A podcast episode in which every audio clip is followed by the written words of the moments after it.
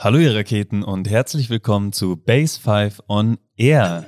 Der zweite Teil mit Markus Walzel. Wir haben äh, jetzt eine Stunde 50, glaube ich, waren es, bereits über die aktuellen gesellschaftlichen Probleme gesprochen. Wie funktioniert prosoziales Verhalten? Haben konkrete Tipps und Einblicke bekommen in prosoziales Verhalten und auch in die Arbeit, die Markus Walzel an der Uni macht. Und ähm, ja, haben uns jetzt alle gemeinsam einen Energiespender gegönnt, nämlich einen hervorragenden Kaffee in der Base. Und äh, Phil, du wolltest noch was loswerden? Ja, genau. Markus, wir haben dich ja jetzt um deinen, um deine Mittagssession, um deine Routine eigentlich gebracht. Äh, geht's dir trotzdem ganz gut?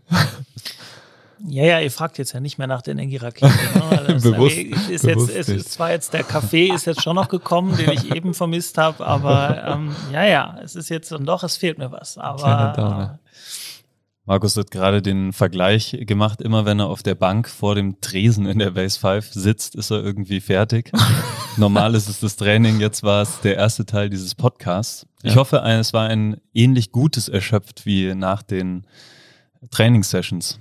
Ja, es hatte offen gestanden relativ viel Ähnliches, ja. Also, ähm, auch, auch die Trainings sind ja ähm, irgendwie davon geprägt, dass man, dass man irgendwie versucht, gemeinsam was äh, äh, zu leisten und, und irgendwie versucht, äh, da auf einen Nenner zu kommen. Und das äh, haben wir, glaube ich, in der ersten, in der ersten Podcast-Phase auch ganz gut versucht. Ich glaube auch, also mir hat es wahnsinnig viel Spaß gemacht, muss ich sagen. Deswegen ist das Ganze auch schon so lang und ich freue mich jetzt auch auf den zweiten Teil. Also Markus, vielen, vielen Dank, dass du dir diese Zeit nimmst, hier mit uns über diese spannenden Themen zu reden. Ähm, weil ich finde es echt ein schönes Format, so wie du es auch schon im letzten, in, der, in dem ersten Teil gesagt hast, eigentlich ein schönes Format, um so solche Themen zu thematisieren und zu besprechen. Und ähm, ja, wer weiß, wo das alles noch hinführt. Um wieder so ein bisschen den Einstieg zu finden. Ähm, Markus, macht dir dein Job Spaß? oh ja. Also ähm, ich wüsste tatsächlich nicht, was mich äh, glücklicher machen würde als der Job, den ich habe. Ähm, also sowohl den, den, den Job, den ich eigentlich ausführe, als auch eben diese Mischung aus als Dekan dann eben auch verantwortlich sein für ein paar mehr Dinge und ein paar Entscheidungen noch ein bisschen begleiten können und, und andererseits eben als, als Wissenschaftler auch ein bisschen Zeit zu haben, darüber nachzudenken.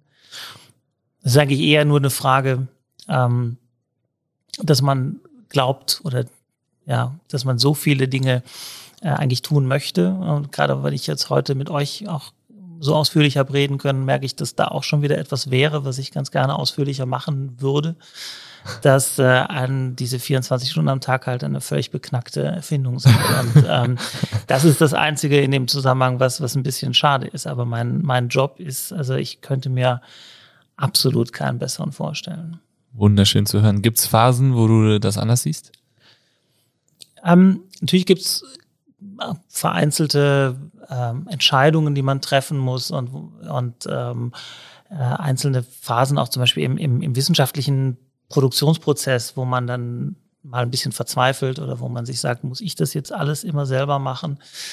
Ähm, und äh, wo man dann auch das Gefühl hat, äh, vielleicht zum Beispiel auch mal ähm, zu Hause sein zu wollen und jetzt also äh, da etwas zu kurz kommen zu lassen, aber im, im Großen und Ganzen, es gibt eigentlich nie auch nur irgendeinen Zeitpunkt, wo ich das Gefühl habe, äh, ich habe da einen Fehler gemacht bei, bei, der, bei der Berufswahl. Du, der Job, den du ausführst, ist ja auch sehr facettenreich. Gell? Also Leitung, äh, als Dekan unterwegs zu sein, selber noch Vorlesungen auch zu geben, Kurse zu geben, Prüfungen.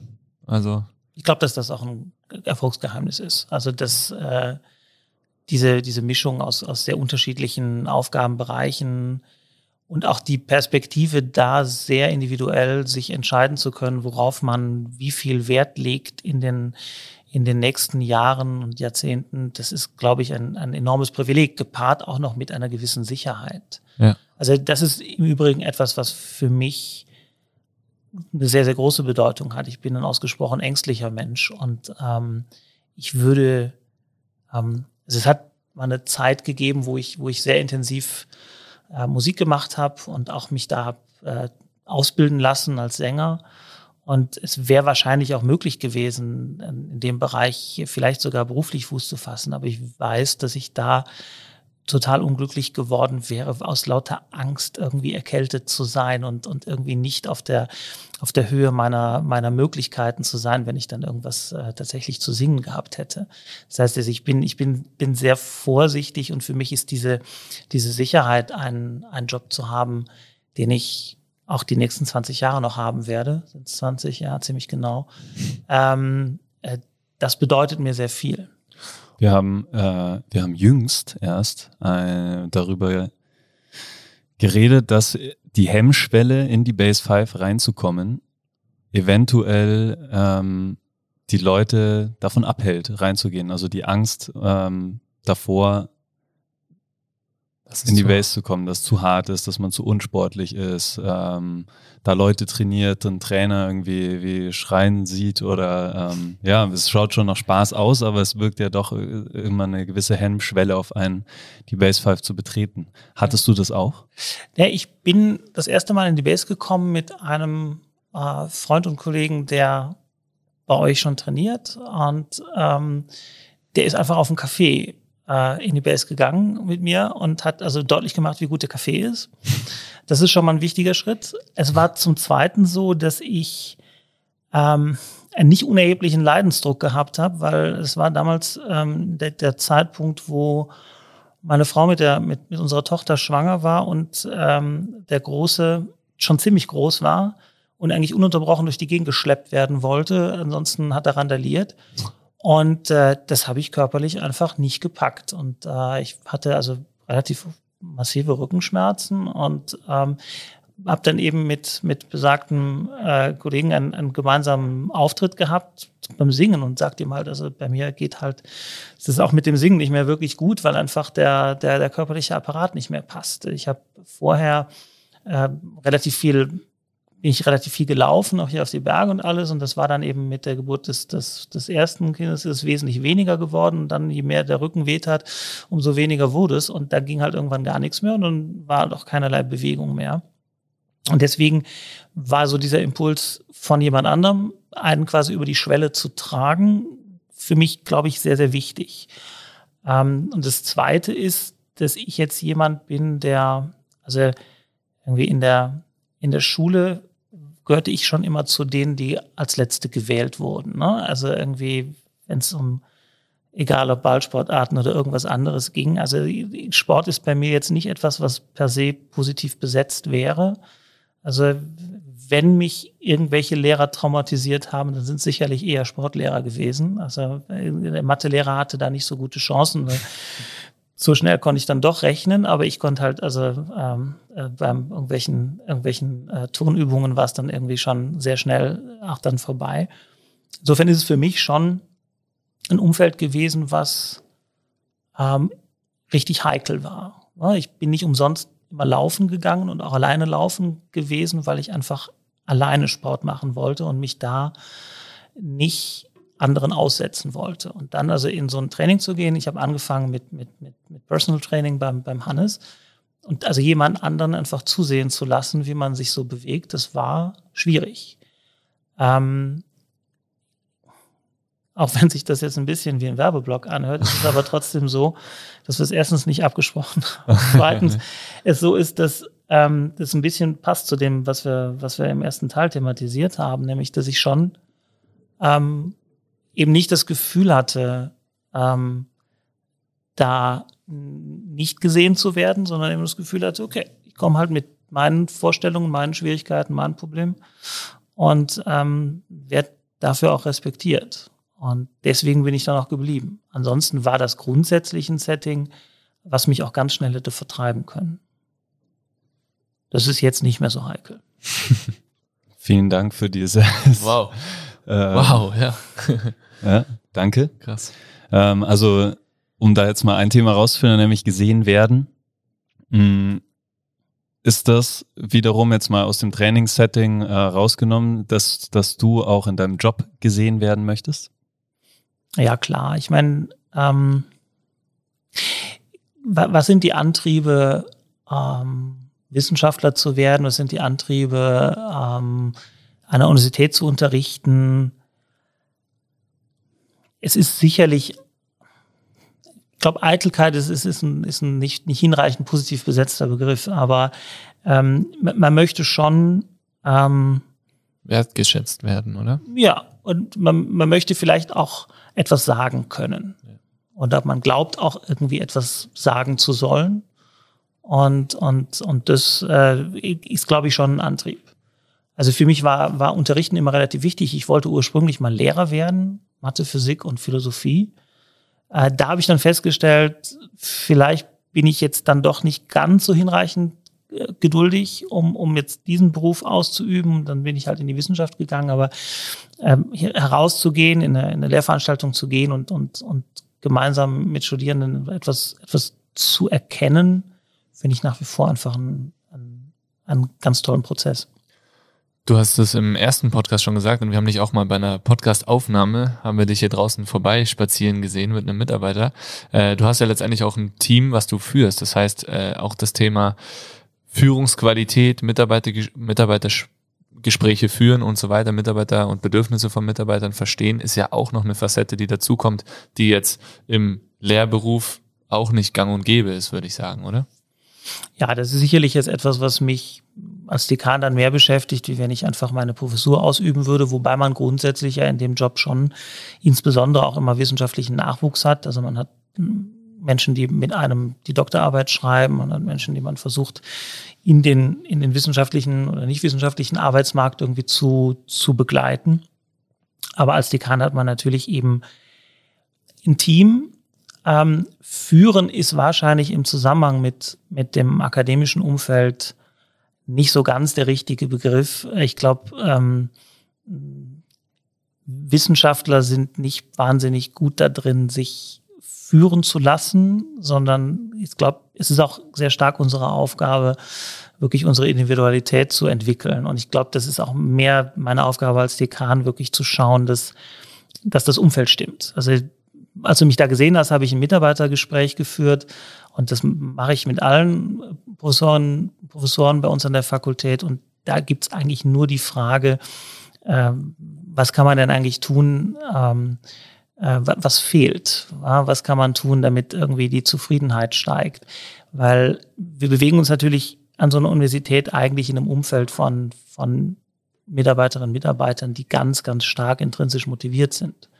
Das wird ihr auch kennen. Und, und in dem Umfeld geht es ja nicht so sehr darum, irgendwie zu kontrollieren, sondern es geht ja darum, ah, die Leute dadurch zu motivieren, dass man ihnen versucht, das Umfeld zu, zu, äh, zukommen zu lassen, in dem sie sich am besten entfalten können. Was ja letztendlich auch eine Eigenschaft ist, die jede Führungskraft haben sollte. Ne? Dieses Kontrollthema ist eigentlich ja nicht das, was eine Führungsperson Persönlichkeit wahrscheinlich ausmacht, sondern gerade in der Rücksprache das Umfeld zu schaffen, dass jeder das Maximum von sich selbst rausholt und auch noch gute, gute Laune und Spaß hat dabei. Ja, ich glaube, so würde man wahrscheinlich auch modernes Führen irgendwie bezeichnen. Ich finde diesen Begriff des ja. Führens halt insofern im wissenschaftlichen Kontext so ein bisschen schwierig, weil ich ähm, nicht wie in einem Unternehmen irgendwie strategische Ziele vorgebe, die dann irgendwie Mitarbeiterinnen und Mitarbeiter irgendwie zu erfüllen haben, sondern das strategische Ziel ist halt, dass, dass wir ähm, einen, einen, einen guten Job machen in der, in der, in der Vielfalt die so eine, so eine Universität einfach auch zu bieten hat. Ja. Aber es ist natürlich schon auch ein gemeinsames Entwickeln und nach außen transportieren der ganzen Themen. Ne? Alleine wenn wir die erste, die erste Folge hernehmen, was wir da schon alles äh, besprochen haben und auch überlegt haben, was könnte Sinn machen, heißt auch äh, uniferne Leute vielleicht irgendwie mit zu erreichen und so weiter. Das ist ja schon auch eine Ausrichtung der Universität, die man einfach mit dem Team dementsprechend mitgestalten kann oder sollte. Ja, ich glaube, man sollte wahrscheinlich schon äh, wie es heute so, so schön heißt, irgendwie Visionen entwickeln. Nicht nur als Fakultät, sondern auch als Universität hinsichtlich der, der, der Rolle, die wir einfach spielen in der Gesellschaft. Und mit dem, was wir vorher besprochen haben, man sieht einfach, es gibt äh, unglaublich viel zu tun. Und ähm, es ist sicherlich kein guter Zeitpunkt, um sich als Wissenschaftler in das eigene, in die eigenen vier Wände zurückzuziehen. Ne? Auch wenn so eine Pandemie natürlich dazu einlädt, ist es eigentlich, glaube ich, genau der Zeitpunkt, wo man rausgehen muss und versuchen muss, den gesellschaftlichen Diskussionsprozess mitzugestalten, weil sonst äh, einfach die, die ähm, Grenzen oder die, die, ähm, äh, die äh, Schwierigkeiten in der Gesellschaft, das Auseinanderdriften in der Gesellschaft äh, zu einem immer größeren Problem wird. Und da wirklich reinzugehen, auch als Universität, die halt auch nicht einer Meinung sein muss und vielfältig ist, ist, glaube ich, wäre, glaube ich, sehr, sehr verdienstvoll. Oder es ist etwas Verdienstvolles, wenn wir das tun. Ja. Früher war so die Aussage von Mutti. vom Vater, ja, vom Vater. ähm, studier was Gescheites, dann wird auch was aus dir. Heute ist eher ein Trend zu sagen, mach das, was dich interessiert und es entsteht was Gutes draus. Siehst du das auch so? Ja, ja, also ich, ähm, mein, mein Vater ist Jahrgang 34. Also nicht nur, dass ich spät Kinder bekommen habe, das war offenbar schon so eine Familientradition. Und ähm, als ich da mal habe durchblicken lassen, dass ich mir auch vorstellen könnte, dass ich nach dem Physikstudium, also es stand nie zur Debatte, dass ich das irgendwie abbreche, dass ich nach dem Physikstudium vielleicht dann irgendwie das Musikstudium auch beenden wollen würde.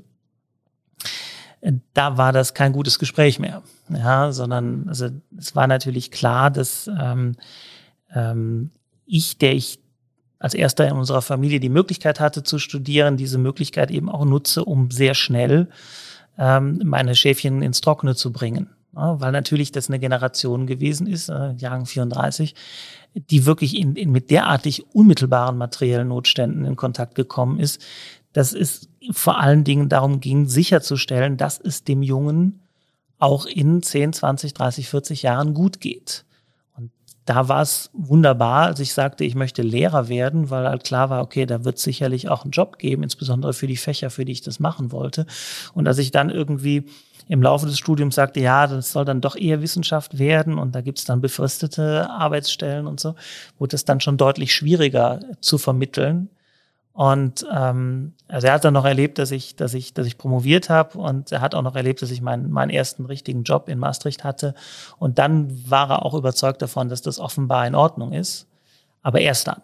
Und also allein schon das Risiko verbunden mit einer wissenschaftlichen Karriere war da schwer zu vermitteln. Insofern also kenne ich diese Perspektive noch gut. Wenn ich jetzt an das denke, was ich mit meinen eigenen Kindern vermutlich irgendwann machen werde, ist es sicherlich geprägt von dem, was du als zweites genannt hast dass es mir aus eigener Erfahrung einfach sehr wichtig ist, dass die das finden, wofür sie sich interessieren, wofür sie auch brennen. Weil das ist das, was ich in meinem Leben einfach als ähm, ganz entscheidend festgestellt habe, dass man wirklich begeistert sein muss von dem, was man tut. Ansonsten kann ich mir zumindest nicht vorstellen, wirklich glücklich zu sein, weil ich einfach gewohnt bin, dass der Job einen ganz wesentlichen Teil meines Lebens und meiner Identität und all dessen ausmacht. Hast du dann sowas wie eine Work-Life-Balance? Im, naja, in, in dem Sinne, dass die Arbeit schon auch zu einem großen Teil mein Leben ist, habe ich, glaube ich, eine Balance, weil ich einfach dann, wenn ich, wenn ich arbeite, wenn ich, wenn ich die, all die, die verschiedenen Dinge machen kann, die zu meinem Job gehören, irgendwie sehr bei mir bin und irgendwie das Gefühl habe, ich äh, vergeude keine Zeit, sondern ich verwende die Zeit sinnvoll und, und, und so, wie ich sie auch äh, verbringen sollte, gegeben das, was ich gut kann, gegeben das, was ich nicht so gut kann und so weiter. Also insofern habe ich da irgendwie das Gefühl, äh, ganz bei mir zu sein. Das ist so ein bisschen äh, unter Stress gekommen durch die Kinder, weil ich da natürlich das Gefühl habe, auch da ganz dazu gehören zu wollen. Ich möchte das, ähm, äh, auch wenn meine Frau mehr zu Hause ist, äh, nur eine Teilzeitstelle hat, ich möchte halt schon, dass, dass ähm, es da wenig Unterschiede gibt hinsichtlich der, der Präsenz von, von, von Papa und Mama. Und das ist nicht immer einfach. Mir hat da die Pandemie in die Karten gespielt, weil natürlich sämtliche Auslandsreisen nicht mehr stattfinden und ganz viel mittlerweile online stattfindet und ich einfach viel mehr zu Hause sein kann. Aber da empfinde ich halt schon eine gewisse Zerrissenheit.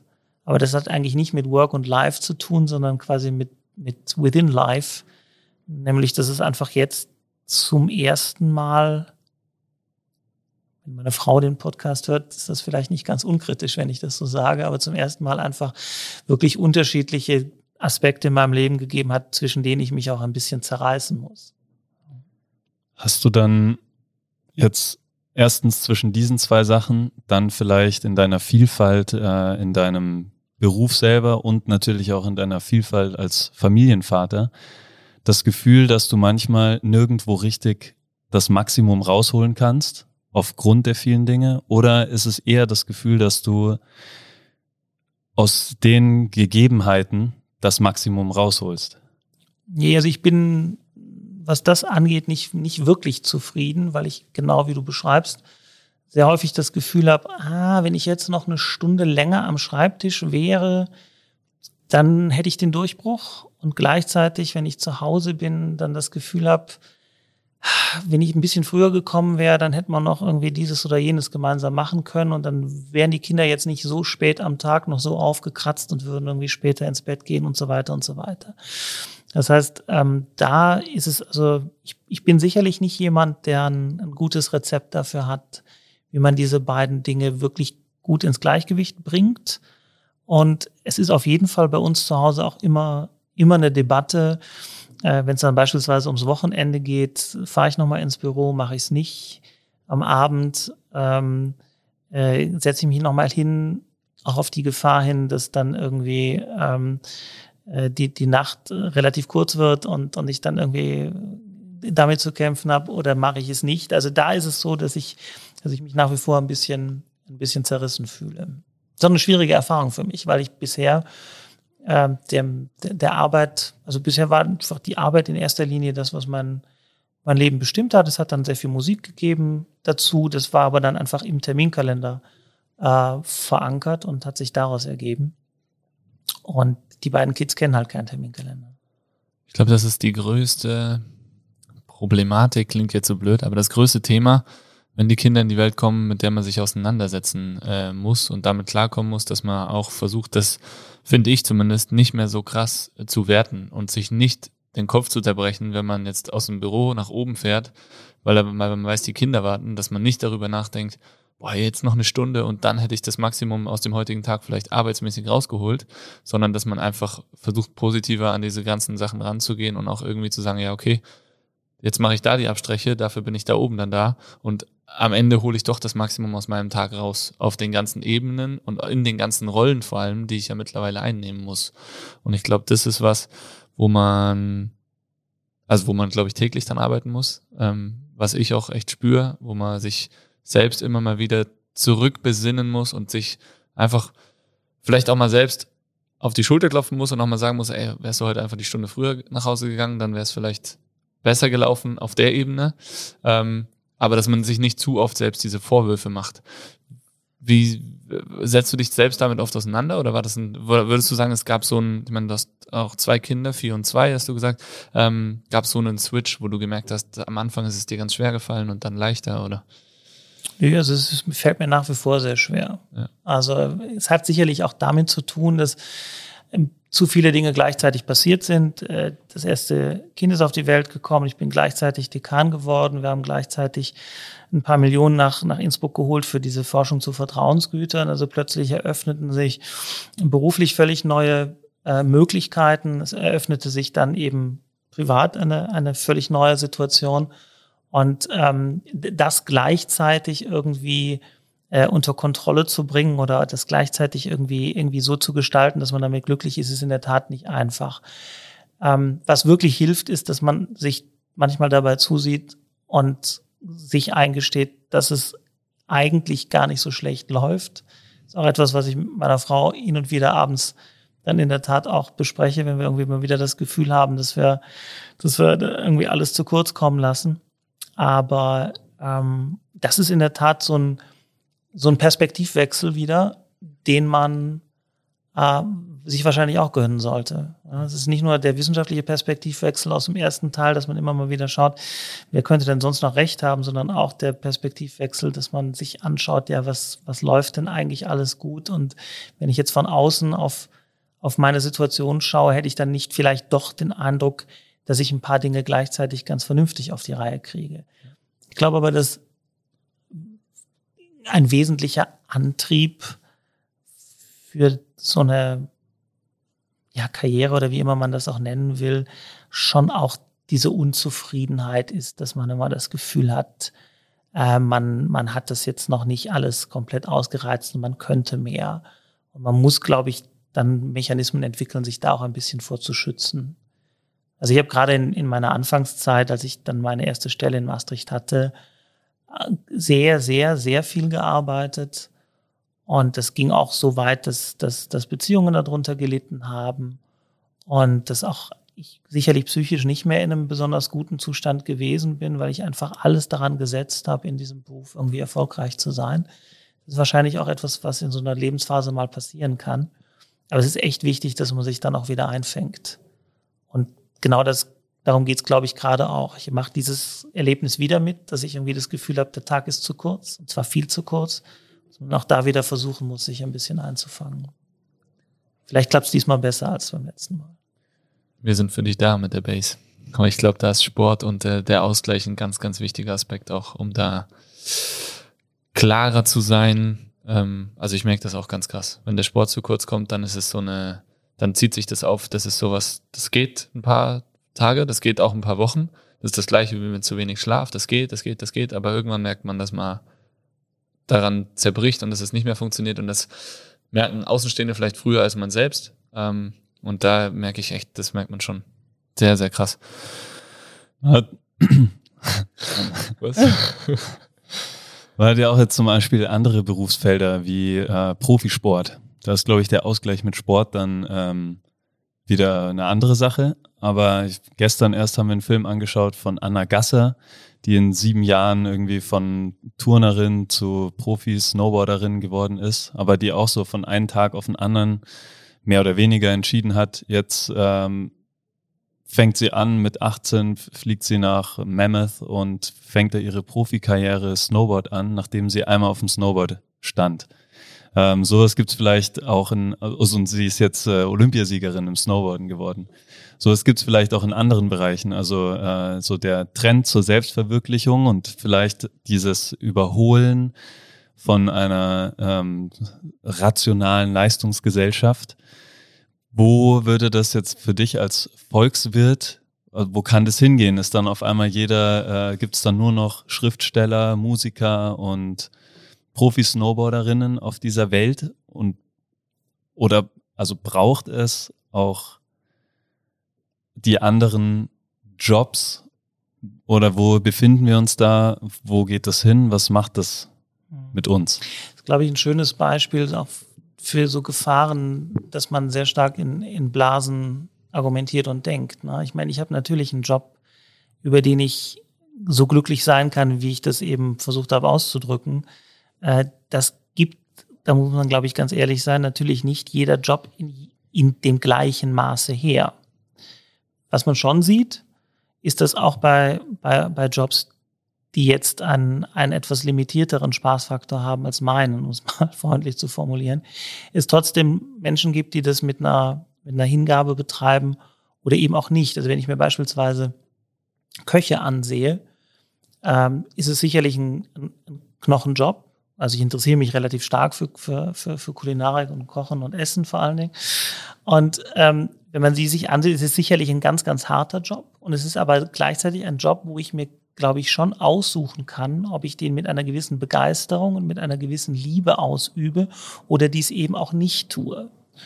Und ähm, wovor ich einfach wirklich warnen würde, ist eben Jobs, auch Jobumfelder, in denen man sich einfach dauerhaft nicht wohlfühlt, um des Verdienens willen tatsächlich aufrechtzuerhalten. Ähm, glaube, man muss da manchmal auch Geduld haben, aber ähm, ich würde immer so lange an, an meinem Job und an, mein, an dem Umfeld, in dem ich mich da bewege, schrauben, bis ich das Gefühl habe, damit tatsächlich auch zumindest zufrieden zu sein. Also diese, die, das ist noch nicht Selbstverwirklichung, Aber das ist zumindest eine, eine Zufriedenheit oder das ist eine, eine Art von Work-Life-Balance, die ich, die ich relativ wichtig finde und wo ich dann, wenn ich das jetzt in meinen, in meinem eigenen Arbeitsumfeld mir anschaue, ähm, also wo ich, wo ich auch in, in dem Team sehr stark darauf achte, dass also auch diejenigen, bei denen man jetzt beispielsweise das, die, die, die Wahrnehmung hat, das ist jetzt nicht ihr Lebensziel gewesen, genau diesen Job auszuüben, sondern trotzdem eben versucht, sie zumindest dazu zu bringen, diesen Job mit einer gewissen Begeisterung auszuüben, was natürlich sehr stark damit zu tun hat, dass man sie wertschätzt für das, was man da tut, was sie da tun. Das ist, glaube ich, unsere Aufgabe da auch sehr stark. War angenommen, die Möglichkeiten sind so, dass jeder Mensch das tun kann und damit ähm, keine existenziellen Probleme hat, was er will, würde unsere Wirtschaft dann noch funktionieren? Sind, es sind dann alle Bereiche abgedeckt, die abgedeckt werden müssen? Ähm, ich glaube, wenn man sich die Dinge oder die Jobs anschaut, die in der Tat hier irgendwie unangenehm wären und dergleichen mehr, genau da habe ich natürlich auch ein ganz, ganz großes Potenzial äh, durch Automatisierung. Da ist ja auch schon ganz, ganz viel Automatisierung passiert. Ähm und ich glaube, also ich überlege jetzt gerade, welche, welche Jobs mir einfallen. Ich glaube, dass man schon in sehr vielen Fällen dann auch zu einem, zu einem Jobprofil finden könnte, das auch Anlass zur Zufriedenheit gibt. Also wenn ich jetzt an Menschen denke, die am Fließband arbeiten. Ähm, ich glaube schon, dass ich diesen Job auch anders gestalten kann, dass ich da auch versuchen kann, ähm, die, die Arbeit einzubinden in, in, in ein Anforderungsprofil, in ein Jobprofil, das, ähm, das mehr Anlass zur Zufriedenheit geben könnte. Ähm, also ich, beim, worauf du, worauf du du machst natürlich einen, einen, wichtigen Punkt, wenn wir jetzt einfach beispielsweise durch ein, durch ein ähm, bedingungsloses Grundeinkommen den Menschen ermöglichen, sich da sehr stark ihre, ihre Profession zu wählen oder eben auch nicht zu wählen. Also natürlich die Frage, was, was macht das mit, mit dem Arbeitsangebot in bestimmten Sektoren? Wenn wir jetzt zum Beispiel nur an den Tourismus denken. Ne? Da hatten wir dann möglicherweise ein noch geringeres Angebot an Servicekräften. Aber wenn ich gerade mir den Tourismus anschaue, ist, glaube ich, das erhebliche Problem nicht so sehr, ähm, dass niemand auf der weiten Welt ähm, in den Service im Tourismus gehen will, sondern dass die konkreten Arbeitsbedingungen da einfach nicht lustig sind. Ich glaube nicht, dass es niemanden gibt, der Freude daran hat, im Service zu arbeiten, in der Gastronomie. Ich glaube nur, dass es schwer vorstellbar ist, unter bestimmten Bedingungen das gerne zu tun. Das glaube ich auch, ja. Und ähm, wenn ich da natürlich hingehe und, und versuche, diese, diese Bedingungen anders zu gestalten, was ja, glaube ich, auch manche Gastronomen versuchen zu tun, ähm, indem ich den Menschen die Möglichkeit gebe, sich weiterzubilden, indem ich den Menschen die Möglichkeit gebe, dann auch mit einer gewissen Work-Life-Balance arbeiten zu können ähm, oder auch im Unternehmen unterschiedliche Aufgaben wahrnehmen zu können über die Zeit hinweg, äh, dann glaube ich, sind diese Arbeitsplätze auch, äh, auch durchaus attraktiv. Und ich glaube, dahin muss es gehen. Und äh, unabhängig von einem bedingungslosen Grundeinkommen muss es dahin gehen, weil ähm, wir werden in zunehmendem Maße Arbeitskräftemangel in bestimmten Sektoren haben. Hast die Pflege angesprochen im ersten Teil. Gastronomie ist ein anderes Beispiel und das liegt einfach an den Arbeitsbedingungen, die einem da geboten werden. Ich glaube auch Arbeitsbedingungen sind ein Riesenthema. Ähm, Wertschätzung in der Gesellschaft. Ähm, ich habe gerade so ein Bild vor Augen, Müllabfuhr. Ja, also wenn es keiner mehr macht, so, dann haben wir auf jeden Fall ein Problem. Ich finde, wir haben aktuell in Innsbruck schon ein ziemliches Müllproblem, wenn man so Montag früh mal ähm, durch die Straßen läuft, wie es da ausschaut. Ähm, aber wenn man mal so einen Müllwagen vorbeifetzen sieht und da stehen die zwei Jungs hinten drauf und haben echt einen Spaß oder man begrüßt die einfach mal nur mit einem Lächeln, da kommt schon auch was zurück. Ähm, ich glaube, es ist halt oft so dieses, die Stellung eines Jobs in der Gesellschaft macht halt auch diesen Job zu dem, was er ist, ohne dass er es eigentlich wäre. Ähm, oder die Bauarbeiter, die jetzt momentan vorne bei uns äh, in der Base äh, richtig wirbeln. Das ist auch ein Knochenjob, gell? aber der Kleine mit dem Vollbart, ey, der hatte jedes Mal irgendeinen kecken Spruch auf Lager und der hat einfach neun Stunden am Tag da einen Riesenspaß. So, und es hat draußen fünf Grad, es regnet, schneit und der läuft rein und raus und, und schleppt da echt schweres Zeug, wo du denkst, so krass, ne, wie kannst du jetzt so einen Spaß dabei haben? Also ich glaube, es ist oft ähm, diese, was du gesagt hast, das Arbeitsumfeld und natürlich auch so die Wertschätzung der Jobs in der Gesellschaft. Ein Riesenthema. Und ich glaube schon, dass wir diese Jobs auch anders gestalten könnten. Ja. Also man muss nicht, äh, es muss nicht die einzige Tätigkeit von jemandem sein, jede Nacht eine Autobahn zu asphaltieren. genau. Ja, man kann ja. schon auch hier äh, eine andere Mischung Ja. aus Tätigkeiten definieren, die dann einfach auch ähm, attraktiver ist und, und, und in der Tat zum Beispiel auch weniger gesundheitsgefährdend ist. Ja. Dann also Wertschätzung äh, der Tätigkeit, aber es ist ja auch, wie, wie wird eigentlich eine, eine Arbeit gewertschätzt? Also es ist ja oft auch durch das Gehalt oder das, das Geld, was du dadurch bekommst. Ja, der Zusammenhang zwischen, zwischen Gehalt und, und dem, was, was die jeweilige Arbeit wert ist, das ist ein in der Tat sehr, sehr interessanter, um es mal vorsichtig zu formulieren. Ähm, es gibt ja ganz viele, insbesondere diejenigen, die sehr viel verdienen, äh, die glauben, dass ihr Gehalt in der Tat ein Ausdruck ihrer Produktivität ist. Also der, ein Ausdruck dessen ist, wie viel sie tatsächlich beispielsweise zu einem Unternehmensgewinn oder zu einem Unternehmenswert, was auch immer das jetzt genau sein mag, beitragen. Und ähm, das ist so eine, so eine Überzeugung aus den, aus den 50er und 60er Jahren, äh, weil man in, in einer bestimmten Weise funktionierenden Volkswirtschaften in der Tat aus dem, aus dem Gehalt oder dem Preis für etwas, wie beispielsweise eine Stunde Arbeitskraft, schließen kann darauf, ähm, wie viel zusätzlichen Wert diese, diese Arbeit oder was auch immer man da gerade bezahlt mit dem Preis tatsächlich darstellt. Das funktioniert aber in der Tat nur in einer sehr idealisierten Welt. Und ganz oft sind Gehälter, haben Gehälter und die Höhe von Gehältern viele, viele andere Funktionen. Ja, sie äh, äh, versuchen zum Beispiel ähm, zu signalisieren, dass ein Unternehmen in einer bestimmten gesunden Position ist, weil nur dann ist es dazu in der Lage, bestimmte enorme, gigantische, absurde Gehälter für seine, für seine Top-Manager zu zahlen. Das heißt, da ist dann plötzlich das Gehalt nicht mehr eine Entlohnung für die Tätigkeit des Managers, sondern ein Signal an den Kapitalmarkt über die Gesundheit von dem jeweiligen Unternehmen. Und so gibt es ganz viele Funktionen. Und man sollte, man muss, muss sehr darauf aufpassen, zu argumentieren, dass die Höhe eines Gehalts etwas mit der Produktivität zu tun hat. Es ist zum Beispiel sicherlich nicht so, dass der Müllmann, über den äh, Phil eben berichtet hat, äh, tatsächlich gemäß seiner Produktivität bezahlt, denn wird, denn äh, wenn man sich überlegt, was hier los ist, wenn die ganzen Müllmänner in der Tat einfach mal ihre Arbeit einstellen würden, dann würde aber unsere aller Produktivität sehr stark runtergehen. Das heißt, was da abgebildet wird, ist zum Beispiel nie der Wert, den eine bestimmte Tätigkeit für die Gesellschaft als Ganzes hat. Es ist höchstens der Wert unter bestimmten Bedingungen, den jemand für einen bestimmten Produktionsprozess hat, zum Beispiel im Vergleich zu einer Maschine oder dergleichen mehr.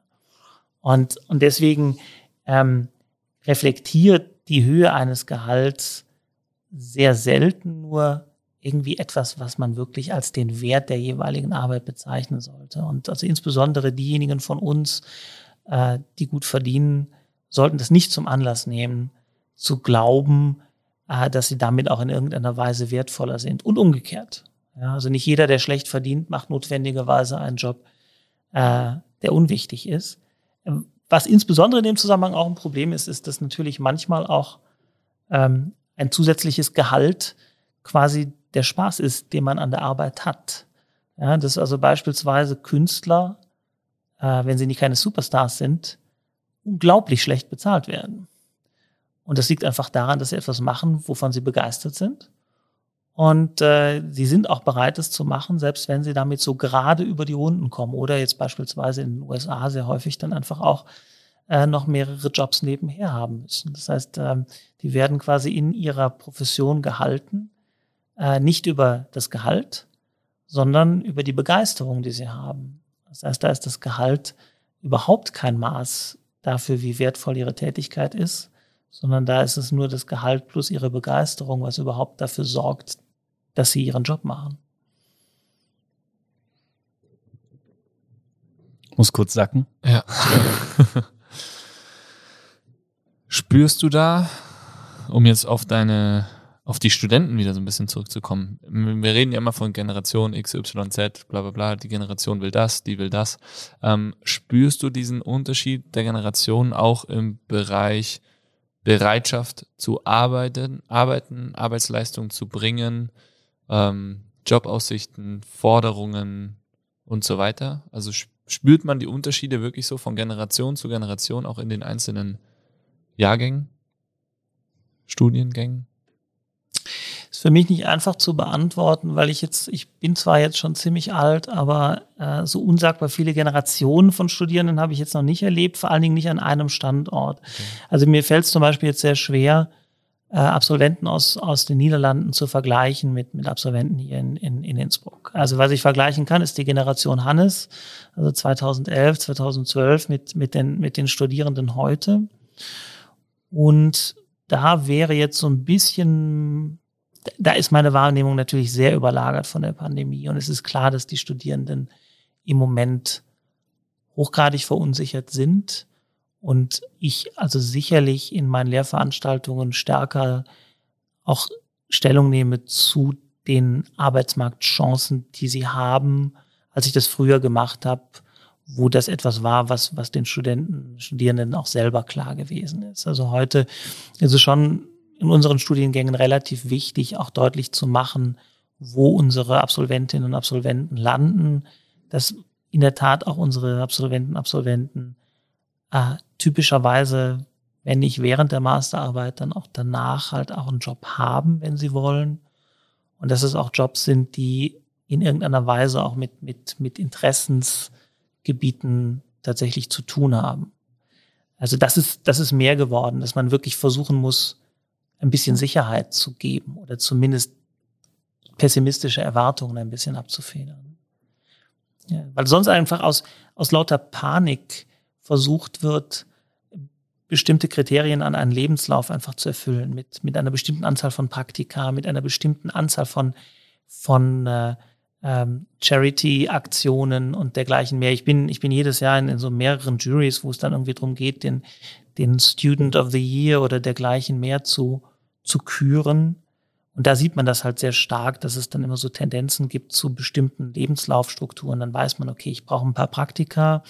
Ich sollte aber auch irgendetwas machen, was ähm, quasi Non-Profit ist. Und, und da strickt man dann so ein, so einen, so einen etwas artifiziell anmutenden Lebenslauf. Und das ist schon stärker geworden, aber glaube ich wirklich aus Sorge, weil man zu Recht ein bisschen Bedenken hat, ähm, aus, aus all diesen Entwicklungen, die wir im Moment haben, dann tatsächlich auch mit einer Arbeitsstelle wieder hervorzugehen.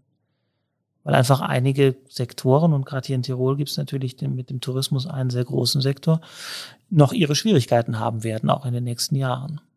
Also glaubst du, dass ein Lebenslauf an sich oder der Lebenslauf an sich na, immer wichtiger wird oder wieder wichtiger wird? Also was, was ich bei unseren kleinen Student of the Year äh, Wahlen und dergleichen einfach sehe, ist, dass wir ähm, immer sehr auf der Suche sind nach einer, nach einer gewissen Authentizität. Wenn wir das Gefühl haben, das ist ein Lebenslauf, der passt zu der Person, die Person ist da einen Weg gegangen mit einer gewissen Überzeugung, mit einer, mit einem, mit einer gewissen Begeisterung, dann schlägt das sofort ein. Wenn da eine Aktivität drin ist, wo man einfach sagt, aha, das, das passt zu den, zu den Interessen, das passt zu einer Begeisterung, die dann vielleicht auch in den Bewerbungsunterlagen geäußert wird, ähm, dann sind wir sofort Feuer und Flamme. Wenn wir das Gefühl haben, da wird im Wesentlichen so eine Blaupause übertragen und, und wir erkennen nicht so richtig, wo jetzt die konkrete Begeisterung von dem, von dem Kandidaten, der Kandidatin liegt, dann wird's wird's schwieriger.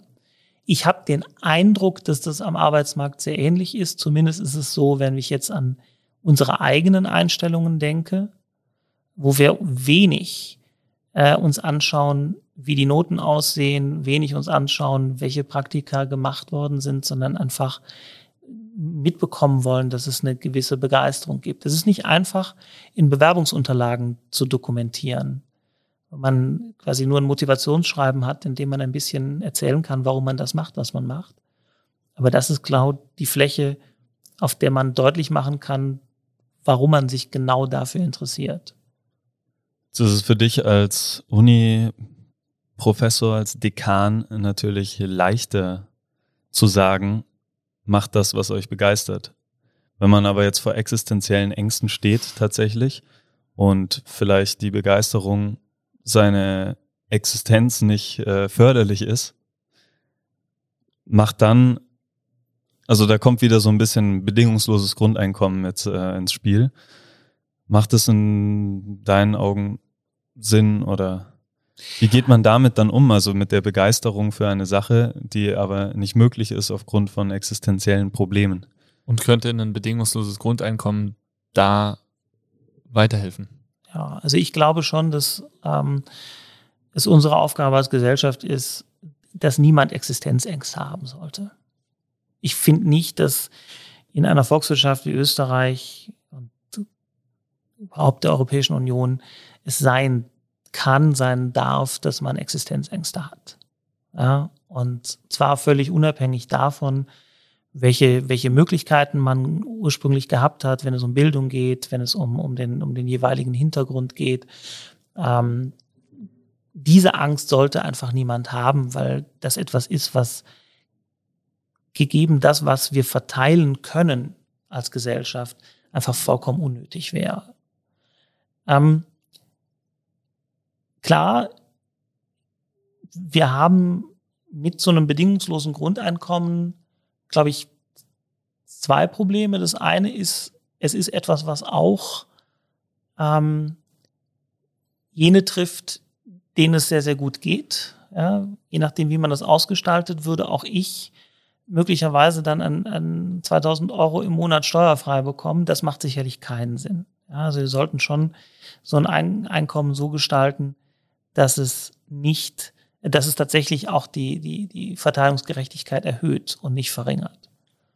Ähm, das andere ist, dass man natürlich dann äh, mit diesem äh, bedingungslosen Grundeinkommen sicherstellen muss, dass es einen Antrieb gibt, auch für die Gesellschaft oder im gesellschaftlichen Kontext ähm, ja, ich will nicht sagen, etwas zurückzugeben, aber zumindest ähm, eine Tätigkeit zu entwickeln, die also sowohl jetzt, wenn es um Tätigkeiten geht, die einfach äh, notwendig sind, also wo es möglicherweise um Jobs geht, die jetzt äh, ähm, in der konkreten Ausgestaltung nicht so wahnsinnig attraktiv sind, oder wenn es auch sonst um, eine, um einen gesellschaftlichen Zusammenhalt geht. Wir haben zum Beispiel dieses negative Beispiel von Hartz IV in Deutschland, wo jeder, der das bekommt, sich gebrandmarkt und, und drangsaliert und beobachtet fühlt. Und das ist sicherlich eine Ausgestaltung, die einfach überhaupt keinen Sinn macht. Ich habe jetzt kein Patentrezept dafür, wie man es, wie man es besser machen kann, ohne ähm, dass wir dann quasi alle nur noch in der Sonne sitzen und Gedichte schreiben. Aber ich glaube nicht, dass das der Fall ist. Kurzgeschichten. Äh, ich glaube ich glaub einfach nicht, dass das der Fall ist, weil, ähm, also ich, gut, ich würde meinen Beruf wahrscheinlich genauso machen ähm, und, und hätte eine Zeit in meinem Leben weniger Angst gehabt. Ähm, aber es ist sicherlich dann umso wichtiger, wirklich in, in, in Beschäftigung in der Tat etwas Sinnvolles zu sehen und das auch so auszugestalten, dass es Sinn macht. Und das haben wir sicherlich noch nicht. Ja, also wenn ich an bestimmte Tätigkeiten im Servicebereich und dergleichen denke, ist es sicherlich so, dass, dass da das Arbeitsangebot dramatisch heruntergehen würde, wenn eben entsprechende Notwendigkeiten, Verdienstnotwendigkeiten nicht mehr existieren würden. Aber ich würde halt daraus eher ableiten, dass man versuchen muss, diese Tätigkeiten attraktiver zu gestalten und, äh, einfach so zu gestalten, dass man sich dafür begeistern kann, als eben ähm, das zum Anlass nehmen, dass ich tatsächlich nur über Existenzängste Menschen dazu bekomme, in diesen Bereichen zu arbeiten. Ja. Weil das kann es ja irgendwie nicht sein. Und das ist ja die Begeisterung die einen dann in die sinngebende Arbeit dräng, drängen sollte. Genau, das wäre die Hoffnung, ne? dass also jede, jede Tätigkeit so ausgestaltet ist, dass man tatsächlich sie auch mit Begeisterung betreiben kann. Und ähm, ich glaube schon, dass das in der Gesellschaft wie der unseren auch ein, ja, eigentlich so eine Art von Grundrecht sein sollte. Glaubst du, dass das kommen wird? Offen gestanden habe ich im Moment wenig Anhaltspunkte dafür, dass das so ist, weil ähm, wir, wenn man sich jetzt beispielsweise die Pandemie anschaut, einfach sehen, dass ähm, jede Krise die, die Einkommensungleichheit erhöht und eigentlich dazu führt, dass, dass es eine immer kleiner, einen immer kleiner werdenden Teil der Gesellschaft gibt, der immer größere Reichtümer anhäuft. Und natürlich für diese Verteilung ist schon relativ, um diese Verteilung aufrechtzuerhalten, schon relativ wichtig ist, dass ich ähm, auch einen, einen großen Teil der Gesellschaft habe, der in der Tat irgendwie an einem Existenzminimum sich aufhält. Ja, also ich kann ähm, nicht gleichzeitig äh, beispielsweise durch die Pandemie äh, jene, die die Amazon-Aktien haben, in dieser Weise äh, besser aussteigen lassen, ohne dass es auch entsprechende Verlierer einer solchen Entwicklung gibt. Das ist ja nicht etwas, ähm, also es ist ein, ein bisschen ein Nullsummenspiel, ist es natürlich schon. Und ähm, äh, ich sehe im Moment halt auch wenig, sehr, sehr wenig gesellschaftliche Kräfte, die da in der Tat einen, einen wirklich anderen Ansatz verfolgen würden. Ähm, es gibt immer noch sehr viele, die diese Idee haben, dass sich Leistung lohnen muss, im Umkehrschluss, dass jemand, der wenig hat, offenbar auch wenig geleistet hat. Und solange das irgendwie mehrheitsfähige Sichtweisen sind, werden wir sicherlich nicht zu einer, äh, zu einer, zu einem System kommen, bei dem die Wertschätzung ähm, ja eine gewisse Unabhängigkeit von der, von der Entlohnung hat. Sehr spannendes Thema. Bin ich gespannt, wie sich das in den nächsten Jahren entwickelt. Aber ist das bei euch auch äh, in der Forschung Teil oder weniger? Naja, ähm, an der Universität ist es natürlich so, dass wir ähm, ganz unterschiedliche Fächer haben. Es gibt Fächer, wo ich in der Tat wenig Alternativen habe. Wenn ich mich für das Fach begeistere, habe ich fast nur die Möglichkeit, auch an der Universität zu arbeiten. Und es gibt Fächer wie die unsere, wo man natürlich auch Möglichkeiten außerhalb der Universität hat. Das führt im Übrigen auch dazu, dass die Gehaltsunterschiede an den Universitäten bei den Professoren und Professoren nicht unerheblich sind. Das hat auch einige Konflikte äh, schon nach sich gezogen, weil da natürlich Kollegen auch zu Recht sich nicht ganz wertgeschätzt fühlen, weil wir sprechen da teilweise von Kollektivvertragsgehältern, die jetzt auch nicht wirklich lustig sind, wenn man an Wohnungspreise hier in Innsbruck denkt. Also sprich, in, insofern ist die, ist die Frage, wie entlohnt man bei uns schon auch wichtig. Und was man auch sieht, äh, insbesondere international, ist, dass Wissenschaftler natürlich auch sehr intrinsisch motiviert sind, sehr viel Begeisterung haben und dass da teilweise Begeisterung auch ein Ersatz für Gehalt ist. Das ist in Österreich jetzt nicht der Fall, weil in der Tat sogar der Nachwuchs relativ gut verdient. Ähm, in anderen Ländern ist es aber so, dass man eine sehr lange Zeit auf befristeten Stellen ist, eine sehr lange Zeit auch sehr schlecht bezahlt wird, um dann vielleicht irgendwann einmal die Chance zu haben, zu einer Professur zu kommen, um dann also diese Probleme los zu sein.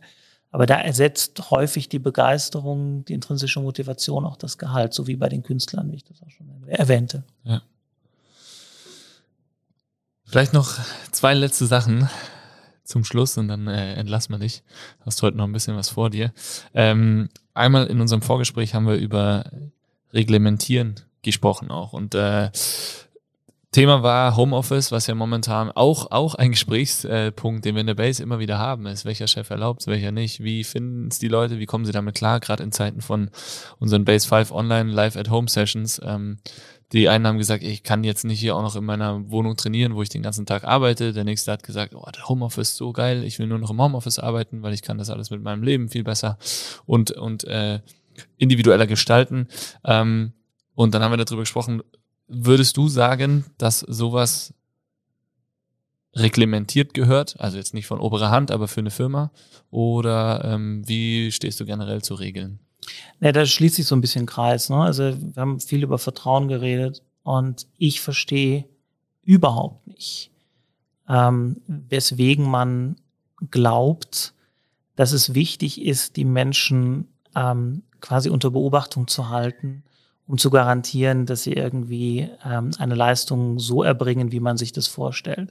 Also wenn ich jemanden dabei beobachten muss, dann ist eigentlich schon alles verloren. Ähm, wenn ich, wenn jemand nur dann die Leistung bringt, die ich mir von ihm vorstelle, wenn er mit der Stechkarte äh, morgens und abends äh, hantierend meine Institution betritt und wieder verlässt, ähm, dann ist es sicherlich eine Mitarbeiterin, Mitarbeiter, bei dem die Motivation nicht die richtige ist und wo man eigentlich ohnehin sich überlegen musste, äh, was können wir denn tun, damit da irgendwie äh, die, die äh, Zufriedenheit steigt oder damit da die Motivation sich auch verändert. Also ich glaube, dass ähm, äh, das gilt für viele Regulierungen und, und, und gerade hier in, in Österreich ist man da auch verhältnismäßig wütend, was die Regulierungen und Reglementierungen angeht, ähm, dass wir wirklich den Mitarbeiterinnen und Mitarbeitern da viel mehr vertrauen müssen und Vertrauen auch im Sinne von uns verwundbar machen. Ja? Ich, wenn ich jemandem vertraue und sage, du kannst deine Arbeit auch zu Hause machen, dann ist es natürlich im Extremfall auch so, dass er die da möglicherweise nicht so macht, wie ich es mir vorstelle. Das heißt, ich mache mich da schon ein bisschen verwundbar und genau das ist es auch, was eben die, das Vertrauen dann generieren wird. Und nur dadurch generiert sich eben auch entsprechendes Vertrauen. Das, ich was du ja schon am Anfang in der, äh, im Zuge deiner Forschung, Teil 1, erzählt hast Verwundbarkeit schafft Vertrauen. Genau, ganz genau. Und deswegen äh, würde ich also mit diesen, mit diesen ganzen Regeln vorsichtig sein und das irgendwie so eine, so eine, er hätte da eher eine Devise, dass man die Regeln in der Tat für diejenigen machen sollte, die wollen und nicht für diejenigen machen sollte, die nicht wollen. Also wir neigen immer dazu, dass wir äh, ein Arbeitsumfeld so reglementieren, dass derjenige, der nicht will, äh, irgendwie kein Totalausfall wird. Das führt aber dazu, dass diejenigen, die wollen, sich völlig überreglementiert fühlen.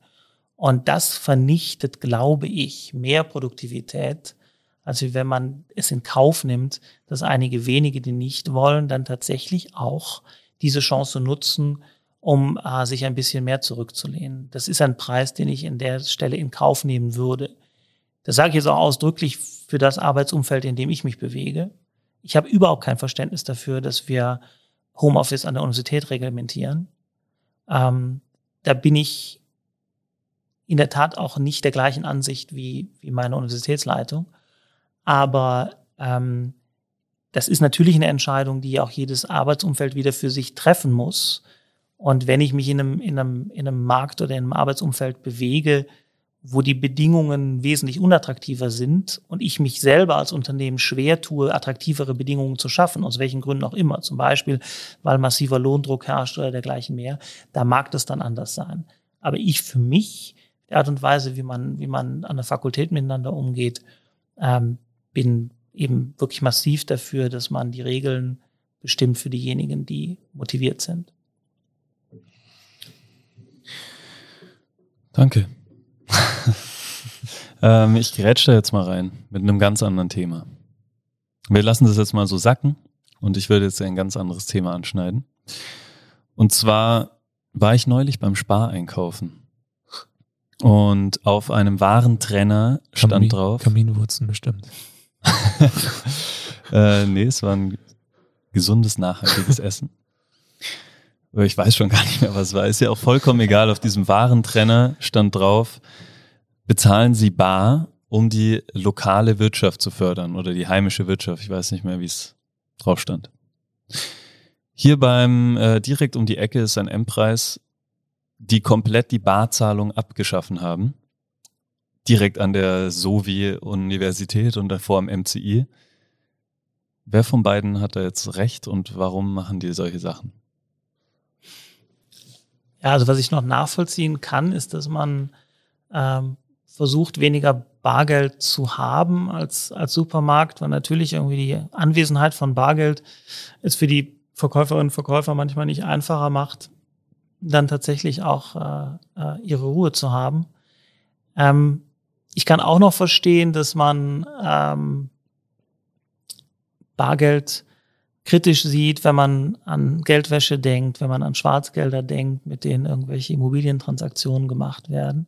Dass man also grundsätzlich versucht, ähm, bargeldlose Transaktionen eher zu, zu promoten.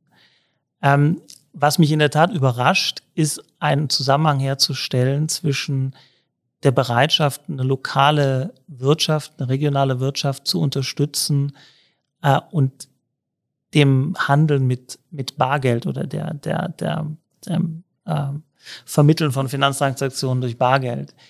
Was da, glaube ich, hintersteckt, ist die Überlegung, dass äh, Kreditkartenunternehmen natürlich sehr häufig internationale Unternehmen sind. Das heißt, dass hier zumindest die Kreditkartengebühren oder die entsprechenden Bankgebühren möglicherweise aus Österreich, aus Tirol, aus Innsbruck ähm, irgendwie abfließen könnten. Ähm, also ich habe schon Verständnis dafür, dass man, dass man versucht, heimische Wirtschaft zu fördern.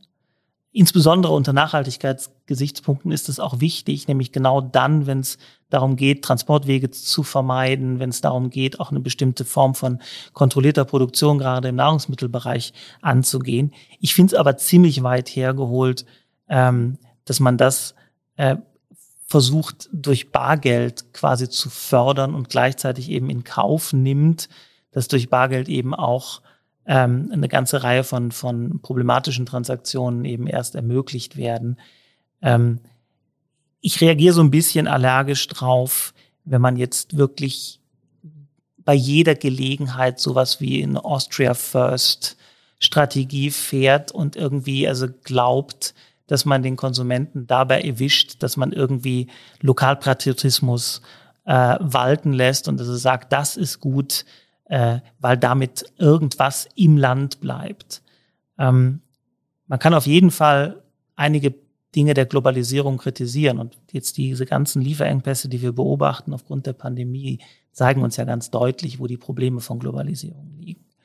Aber was ich wirklich nicht verstehe, ist, wie man also im 21. Jahrhundert, 2021, dann wirklich argumentiert, dass es um Österreich oder um eine bestimmte Region geht und darum geht, dass das Kapital dort bleibt. Ähm, ich würde mir dann schon wünschen, dass wir, dass wir uns als Europäer sehen und ob jetzt die Kreditkarten äh, in Italien sitzt oder in Österreich sitzt, hielt ich jetzt für eine eher zweitrangige Frage. Okay, also tendenziell geht es in Richtung eher oder würde es auch Sinn machen, ein komplettes Bargeld abzuschaffen? Also es ist sicherlich so, dass das Bargeld und vor allen Dingen auch die unglaubliche Menge an Bargeld, die einfach in Umlauf ist, äh, tendenziell eher ein Problem darstellt. Ja, wir haben einfach relativ wenig Möglichkeiten, Einfluss zu nehmen auf Bargeldmengen, die da in Umlauf sind. Wir sehen dem Bargeld einfach nicht an, woher es kommt. Und wir wissen, dass einer der wesentlichen Grundlagen organisierter Kriminalität eben auch die Möglichkeit ist, mit Bargeld zu arbeiten. Das würde aus meiner Sicht schon es nahelegen, dass man mit diesem Objekt ein bisschen vorsichtig umgeht. Wir haben natürlich gleichzeitig im Moment eine Entwicklung, dass in der Tat, wenn ich mein Geld auf die Bank lege, ich der Bank auch noch was dafür zahlen darf, dass sie mein, Bank, mein Geld auf der Bank liegen hat. Ich habe also negative Zinsen. Das ist natürlich eine sehr problematische Entwicklung. Wenn ich gleichzeitig sage, ich schaffe es Bargeld ab und ich mache es sehr kostspielig für die, für die Bürgerinnen und Bürger, irgendwie ihr Geld auf die Bank zu legen, dann wird es, glaube ich, sehr eng. Also ich verstehe schon, dass man im Moment äh, keine Lust hat, negative Zinsen auf sein Vermögen zu zahlen und deswegen eben einiges im, im, im, im Warensektor lässt. Aber was ich da eher wünschenswert fände, ist, dass wir von diesen Negativzinsen wegkommen. Also da spielt aber auch wieder dann das, äh, oder es spielt dann auch wieder rein das Thema Vertrauen, oder? Wenn es um Bargeld geht und das beizubehalten, dann ist ja eigentlich das Vertrauen, soll der gegeben sein, dass die Regeln wieder für die gemacht werden, die äh, da mit umgehen können und nicht für die, die es ausnutzen. Ja, wenn wir das in der Tat, diese Idee, dass man, dass man die Regeln für diejenigen äh, macht, die wollen, würde, wäre das die Konsequenz. Natürlich ist es jetzt hier gerade ein Sektor, wo man sagt, okay, da sind die Regeln in der Tat vor allen Dingen dafür da, dass es nach Möglichkeit keine Schattenwirtschaft gibt. Ist ja auch, ist ja jetzt auch kein ah. Job Das, darauf hat sich ja deine Aussage voll bezogen. Richtig, ja, genau. Also hier ist, ist glaube ich, der, das, das, das oberste Gebot, dass man eben schaut, dass es möglichst schwer ist, organisierte Kriminalität zu betreiben. Dafür wäre in der Tat Abschaffen von, von, von Bargeld oder zumindest das deutliche Reduzieren wichtig. Ich meine, wir müssen es nicht abschaffen. Es gibt in Schweden, es gibt in Island, es gibt in Neuseeland auch Bargeld. Es benutzt halt keiner. Ja. Das heißt also, diese, diese Möglichkeit, äh, gibt da auch, aber es hat eben eine völlig andere Konvention, nämlich die, dass man überall einfach seine Karte durchzieht und da, dass dadurch einfach äh, bargetätigte Transaktionen in, in bestimmten Höhen einfach nicht mehr möglich sind oder zumindest wahnsinnig unüblich erscheinen. Danke, Markus. Wir haben äh, echt über, jetzt haben wir so ziemlich jedes Thema angerissen, was wir ähm, uns vorgenommen uns haben. vorgenommen haben, was wir äh, vorher auch mit dir besprochen hatten und was uns allen am Herzen gelegen hat.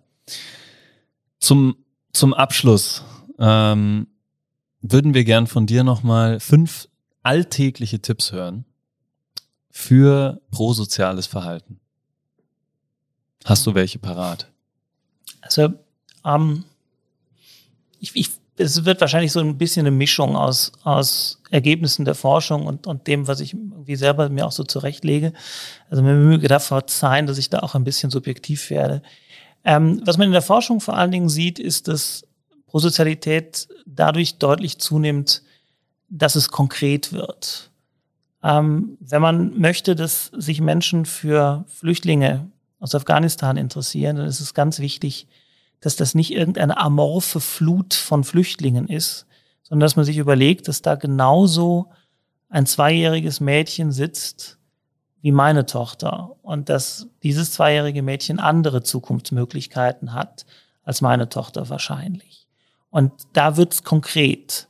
Und da hat man plötzlich ein, ein, ein individuelles Schicksal vor Augen und hat sicherlich eine ganz andere Möglichkeit, eine ganz andere Kraft, ähm, da auch eine Empathie zu entwickeln gegenüber nicht einer irgendwie amorphen Masse, sondern eben einem konkreten, einem konkreten Schicksal, einer konkreten anderen Person.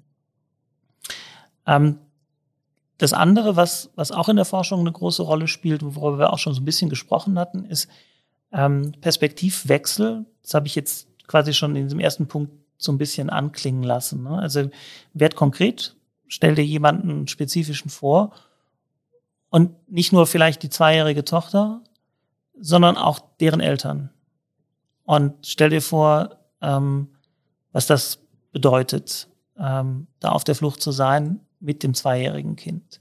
Auch das ist, glaube ich, ein, ein Perspektivwechsel, äh, der, der da äh, die Bereitschaft zur Kooperation, die Bereitschaft zum, zum Vertrauen, die Bereitschaft zu einer gewissen Großzügigkeit irgendwie deutlich erhöhen würde. Ähm, was ich mir angewöhnt habe, ist, ich, ich denke immer mehr drüber nach, wie, wie oft ich irgendwie Glück gehabt habe. Also wenn ich irgendwie auf mein, auf mein Konto schaue, dann mache ich mir irgendwie manchmal klar, dass das ähm, durchaus damit zu tun hat, dass ich einfach ein paar Mal Glück gehabt habe, den richtigen im Zug getroffen habe, ähm, auch die richtige, äh, nämlich meine Frau im, im, im Chor getroffen habe und dergleichen mehr. Und das sind also ganz viele der Dinge, die, die ich ähm,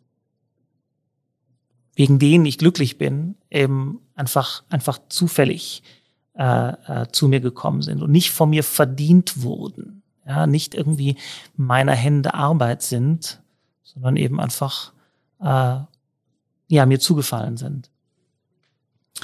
Ähm, was wir, was wir auch sehen, was, was häufig ein Problem bei Prosozialität ist, ist, dass man sich neigt, sich zu verstecken, weil man sich sagt, naja, ich mache eh keinen Unterschied. Also ob ich jetzt was gebe oder nicht, ob ich irgendwie jemanden Sprachunterricht erteile oder nicht, ob ich jemandem irgendwie weiterhelfe oder nicht, das ist, das ist ein Tropfen auf den heißen Stein. Ja, das mag sein, aber nutzt es nicht als Entschuldigung. Also nutzt es eher als etwas, was du bedauerst, aber nicht als eine Entschuldigung dafür, dass du nichts tust. Weil dem einen, den du helfen kannst, hilfst du ja trotzdem. Und ähm, das letzte ähm, ich glaube, man muss einfach großzügig sein und, und ähm, insbesondere dann auch, wenn man Zweifel hat. Also auch wenn ich irgendwie denke, ja, hm, was macht er jetzt mit dem Geld, was ich ihm möglicherweise in die Hand drücke? Nimm in Kauf, dass es äh, möglicherweise den einen oder anderen gibt, der das einer nicht sinnvollen ähm, Sache, einer nicht sinnvollen Tätigkeit äh, zugedeihen lässt. Nimm das als, als Kosten und denk an, an das, was du, was du Gutes damit tun kannst. Also ist auch wieder so ein bisschen die, denk an die, die wollen und denk nicht so sehr an die, die, die, die nicht wollen. Das war ein wunderschöner, selbstloser Abschluss auch. Ja. Ja gut, das, ich habe, wie ihr auch schon gesagt habt, ich habe halt leicht reden. so war das nicht gemeint. ähm, Markus, Wahnsinn. Teil zwei. Wir hoffen, du hattest genauso viel Spaß wie wir. Also ich muss echt, ich kann jetzt schon sagen, ich fand es richtig geil und ich bin richtig äh, glücklich über diese zwei Podcasts, aber in erster Linie glücklich über diese drei Stunden mit der Vorbereitung, fünf Stunden Gespräch mit dir. Ähm, du hast uns vorhin mit Lorbeeren über unser Training begossen und es ist äh, genau das, warum wir jeden Tag so brennen, als Crew brennen, wie wir brennen. Ähm, und diese Bestätigung treibt uns natürlich auch enorm an und es ist echt mega schön, dich da mal mittags zu sehen, wie vom Büro rüberfetzt und äh, glücklich deinen Shake trinkst und dann äh, wieder rüber gehst. Also wirklich, äh, wir hoffen, du bleibst uns noch ganz, ganz lange erhalten und äh, ja, also ich kann jetzt nur Danke sagen für dieses, für diesen wertvollen Input. Äh, Freue mich auf alles, was noch kommt, auch im Austausch, der noch kommt. Und äh, ja. Ja, vielen Dank, Markus. Muss, äh, ich, dieser Podcast wird einer derjenigen sein, wo der auf jeden Fall noch länger nachwirkt bei mir und den ich mir auch gerne nochmal anhöre. Ja, es freut mich sehr. Also ähm, mir hat's mir hat's sehr, sehr großen Spaß gemacht und ich glaube, ähm, ja, das ist eine Form, äh, für die ich einen gewissen Geschmack entwickeln könnte. Danke. Gut, dann der Abschluss mit einem lauten Schrei, wie du es schon gewohnt bist, Markus. Wir schreien Bass, du schreist Five, auch ihr Zuhörer daheim. Schreit laut Five in die Welt hinaus. Fäuste fliegen in die Luft. 3, 2, 1, Bass! Five!